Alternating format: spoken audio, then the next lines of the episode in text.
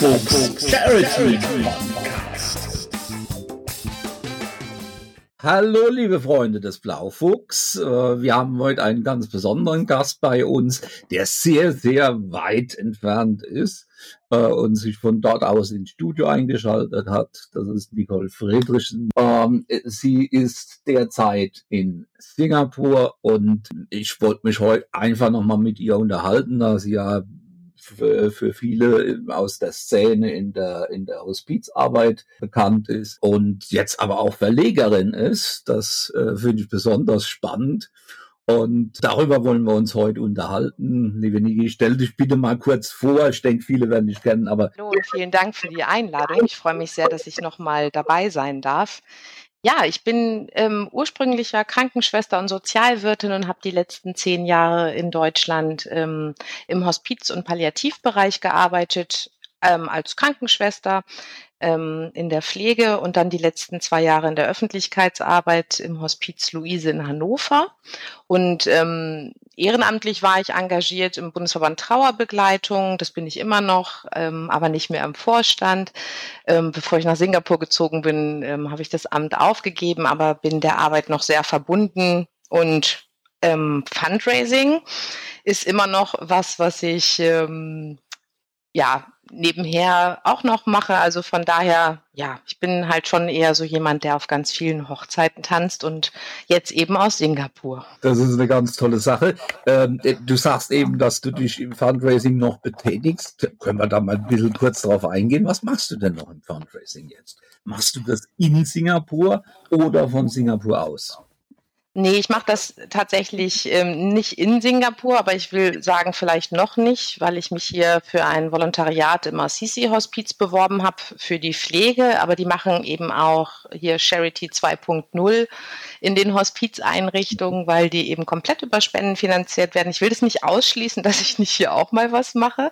Und in Deutschland ist es so, dass ich ja ähm, vor zwei Jahren das ähm, Buch geschrieben habe, ähm, Hospiz und ähm, Palliativarbeit, also Fundraising in dem Bereich. Und dass ich zum Beispiel jetzt für den Bayerischen ähm, Hospiz- und Palliativverband, da bin ich eine von vielen Dozentinnen, die eben den Bereich Fundraising in der Fortbildung weitergibt, in, in der ähm, einen Seite und dann gibt es auch nochmal Anfragen von der Uni in Freiburg, wo ich in Masterstudiengang eingeladen bin und da den Menschen aus dem Palliativbereich eben auch was zu dem Thema sagen kann und erzählen kann. Und ich lese natürlich auch immer noch ganz viel darüber. Und wenn jemand meine Unterstützung braucht, ich kriege total oft Anfragen von Menschen, die irgendwas ja. planen und bin dann beratend einfach auch tätig. Ne? Also das, was ich so noch mitgeben kann. Oder ich bin ja eher schon so ein kreativer Typ, was so Aktionen angeht. Von daher, ja, das hat mich auch nicht ganz verlassen.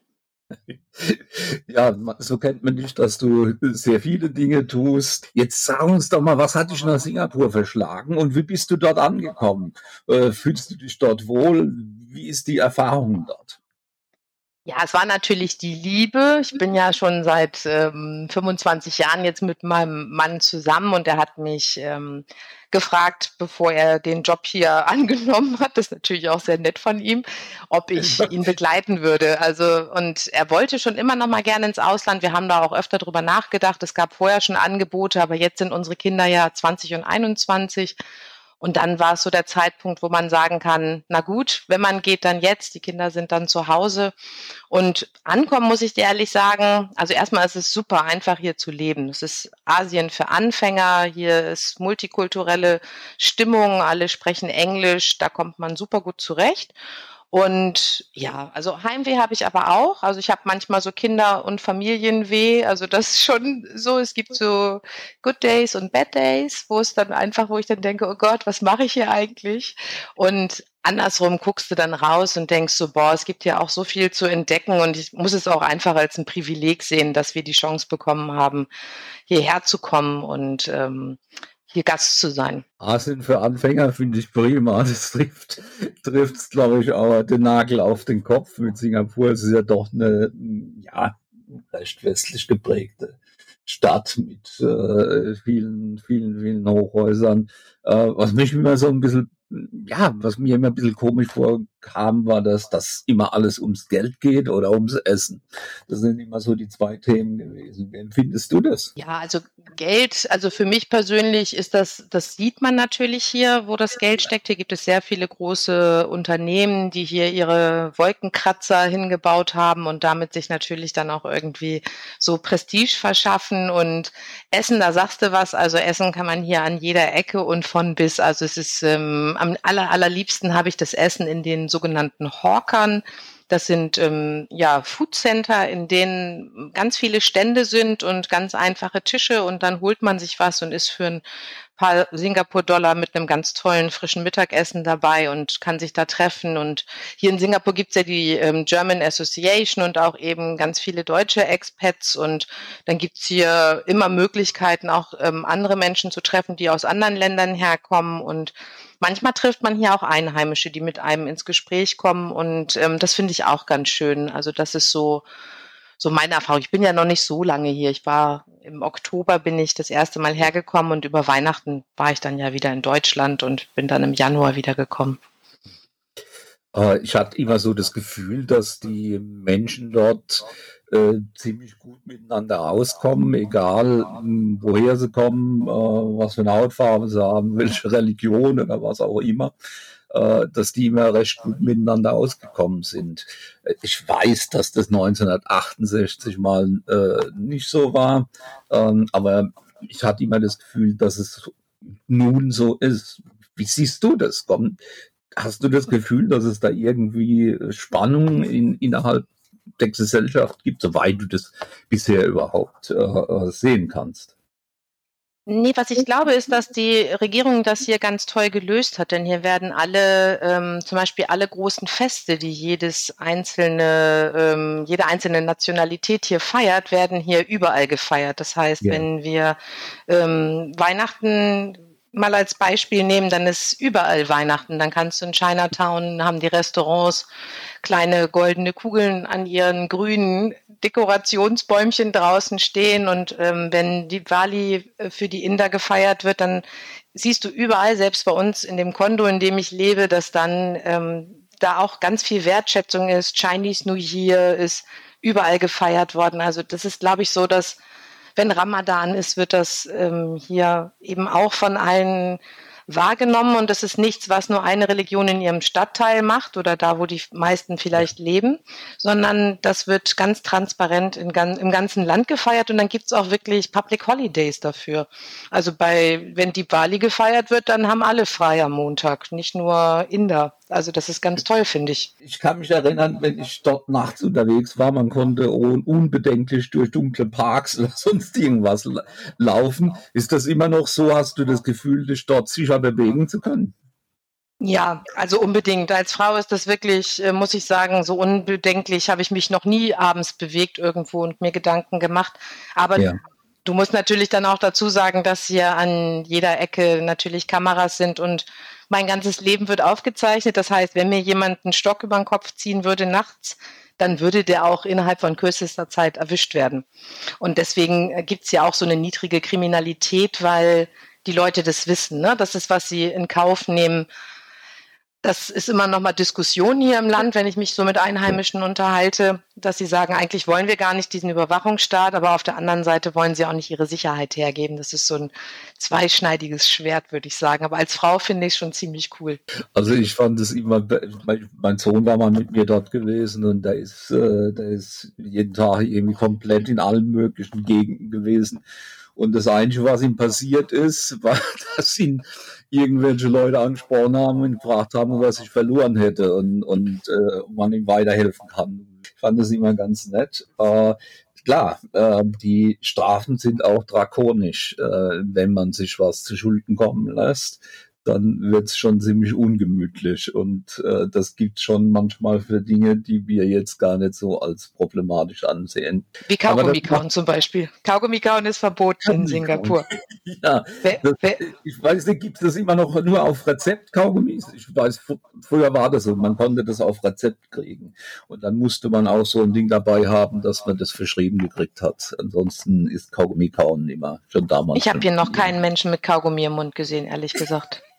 Also ich habe das Gefühl, du bist gut angekommen. Ähm, jetzt musst du mir aber noch was sagen. Wie führt, wie, gründet man äh, aus dem Nichts heraus einen Verlag? Und warum tut man das? Und Nummer zwei, äh, wie macht man das, äh, wenn man, was weiß ich, 10.000, 12.000 Kilometer entfernt ist? Wie steuert man denn das? Ja, das ist echt eine, eine gute Frage, die ich mir auch schon manchmal gestellt habe, seitdem ich meinen Verlag gegründet habe. Also Fakt war für mich, wenn ich meinen Mann begleite, ich habe einfach immer gerne gearbeitet und auch viel gearbeitet, dass ich hier nicht herkommen kann und den ganzen Tag zur Pediküre latsche und am Pool rumliege.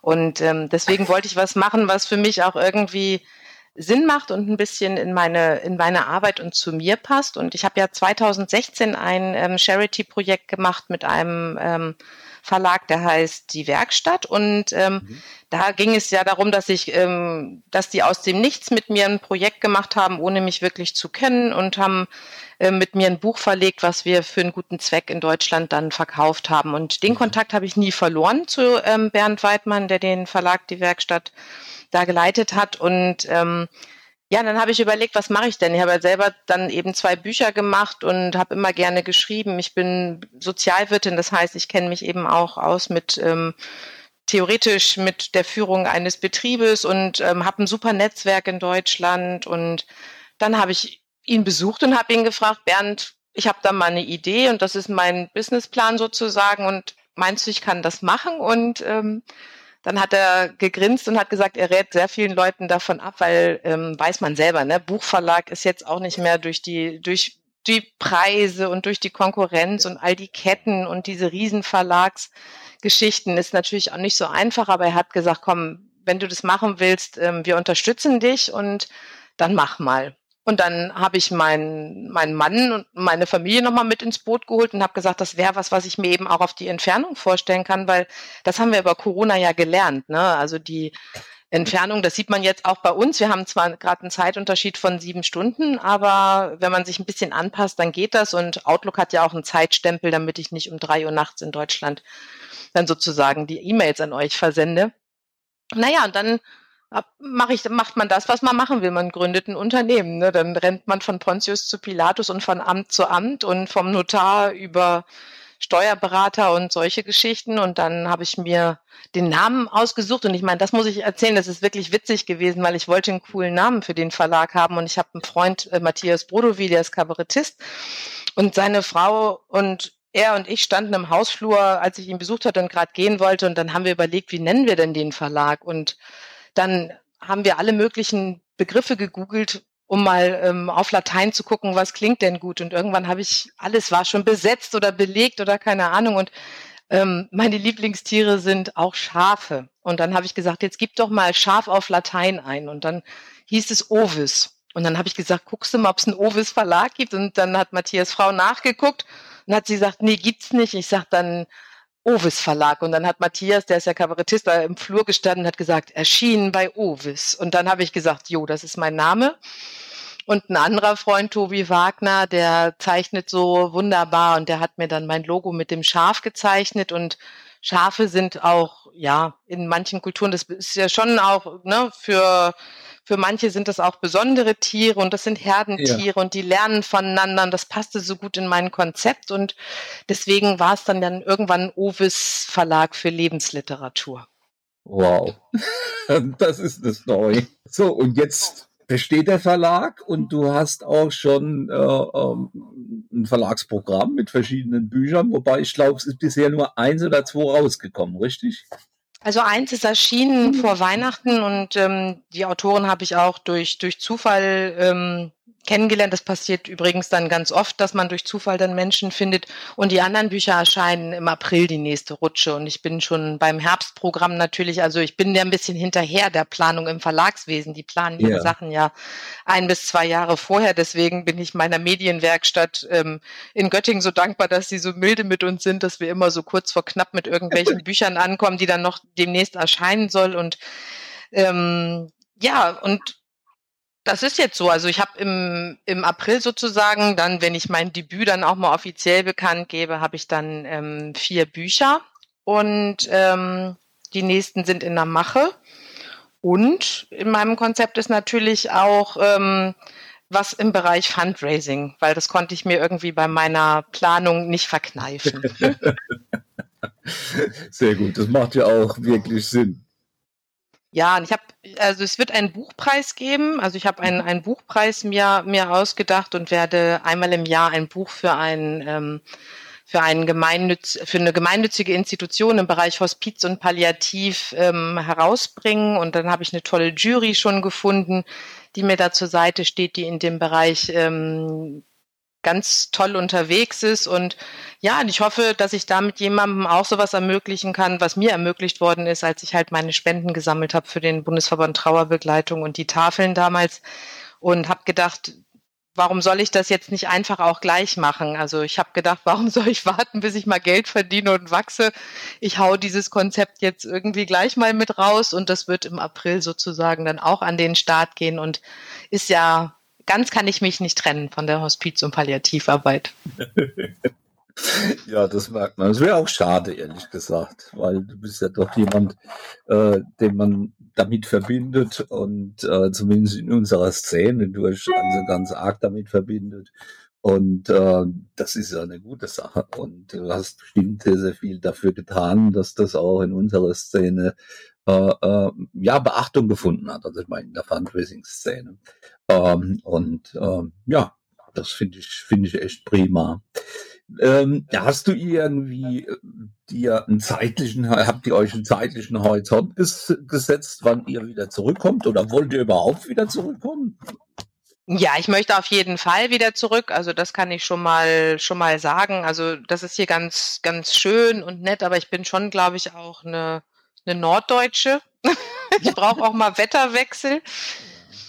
Ähm, aber es werden so drei Jahre wahrscheinlich. Also wir sind ja hier ähm, letztes Jahr im Oktober angekommen. Also meine Deadline ist so Oktober 2025, so um den Dreh, dass wir dann ja. irgendwann wieder in Deutschland sind. Und ich bin zwischendurch ja immer auch in Deutschland, weil ich ähm, da auch dann einfach Jobs habe, ne? Und wo ich dann zwischendurch auch dann präsent sein möchte. Also ich moderiere zum Beispiel dies Jahr die Messe Leben und Tod, was ich auch ganz ähm, schön und spannend finde. Da gehe ich schon seit ein paar Jahren ein und aus. Das ist so das Wohnzimmer für alle Menschen aus der Hospiz, Palliativ und Trauerbegleitung im Haupt- und Ehrenamt. Und ich freue mich sehr, dass ich das ähm, in diesem Jahr moderieren kann. Und das ist eine tolle Veranstaltung auch für Menschen aus dem Bereich ähm, Fundraising, muss ich ehrlich sagen, mhm. weil ähm, man da viele Institutionen kennenlernt, mit denen man auch ins Gespräch kommt, die ja dann auch manchmal und oft die Unterstützung von Fachleuten brauchen. Ne? Und mit dem Christian Garmann zum Beispiel bin ich ähm, beim Kinderhospizforum zusammen im ähm, Oktober eingeladen für einen Vortrag, weil wir an diesem wunderbaren ähm, Buch mitschreiben durften, einen ganz mini kleinen Teil.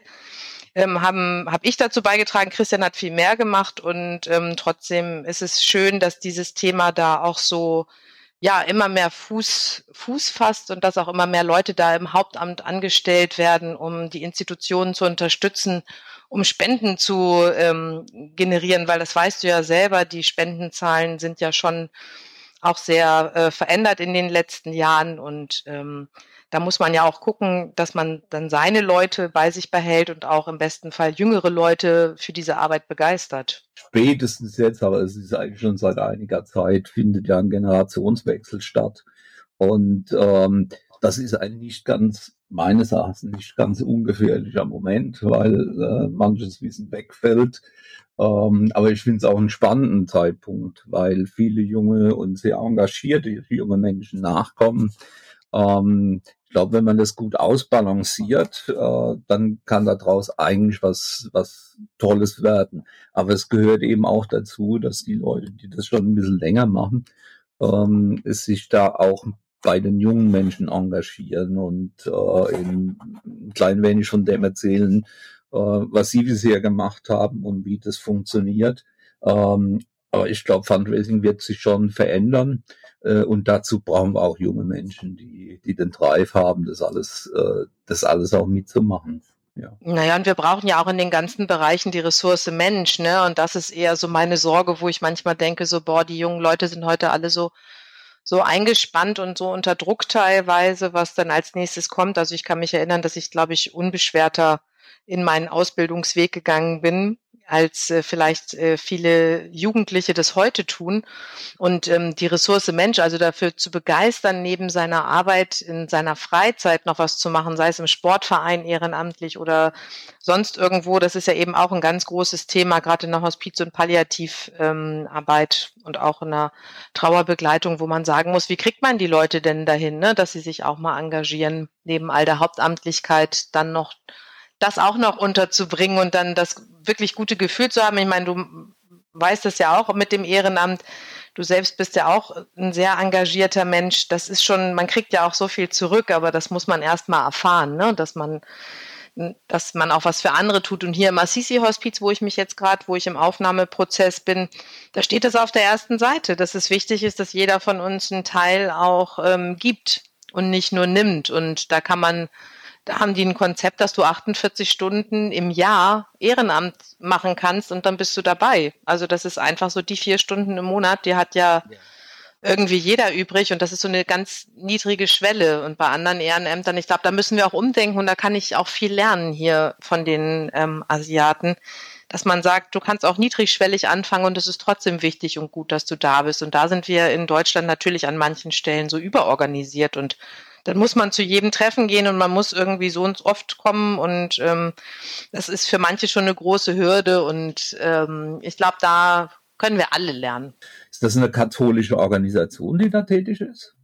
Nee, das hat mal eine Privatperson gegründet und ähm, dann ja. haben die sich einfach immer weiter vergrößert über Spenden und das ist schon ähnlich wie ähm, in, in deutschen Einrichtungen. Die folgen alle dem Ursprung von Cicely Saunders aus, aus England die die Hospizarbeit ja sehr geprägt hat. Ja. Und die sind, also es ist sogar ich, in meinem Aufnahmetest, den ich machen musste, habe ich sogar eine Frage dazu gehabt, ob ich ähm, ob ich dann auch mit jemandem beten würde und in den Texten vorher, die ich lesen musste und Videos, die ich mir angucken musste, weil wegen Corona kann man eben, gerade hier sind die immer noch nicht auf dem Stand von vorher, dass man alles machen kann. Ähm, da war es sogar ausdrücklich so, dass gesagt wurde, es ist mir nicht erlaubt, ähm, ne, missionarisch vorzugehen und meinen persönlichen Glauben ja. weiterzubringen. Also die sind da die sind offen für alle und das müssen sie ja auch sein, weil es hier so Multikulti ist und weil hier so viele verschiedene Menschen dann am Ende da auch sind. Aber die haben auch eine ganz andere Größe. In Deutschland haben wir viel niedrigere Bettenzahlen. Die haben hier 85 Betten. Das ist ein riesen Schuppen. Wow. Das, ja, es sind zwei bis 3.000 Menschen im Jahr, die da begleitet werden und ähm, eben eine ganz große, gut organisierte, mitmenschliche ähm, Einrichtung und ich bin sehr gespannt. Ich habe jetzt demnächst mein, mein Training mit einer Krankenschwester und man kann sich da sogar auf verschiedenen Ebenen bewerben und da kriegst du verschiedene Anmeldeformulare. Das ist alles hochprofessionell, also ganz interessant. Ein interessanter Bericht aus deinem Leben und aus, äh, aus äh, Gefilden, die weit von uns entfernt sind. Äh, ich danke dir recht herzlich für das Gespräch, dass du uns mitgenommen hast auf deine Reise und äh, würde mich freuen, wenn wir von dir immer wieder was hören.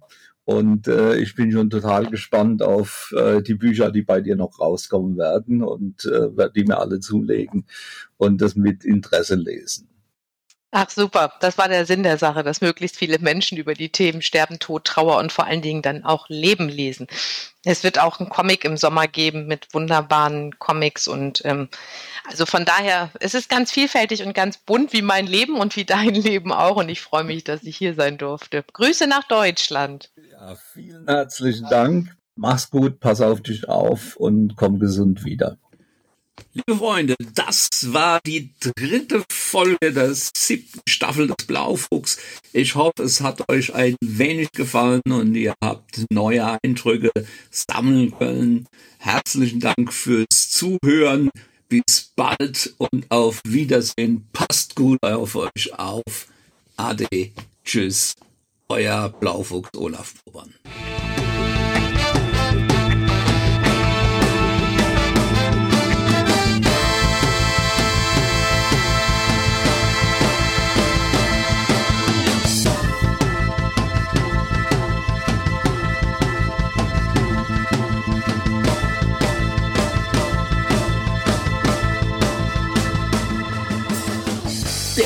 Folks Charity, Podcast.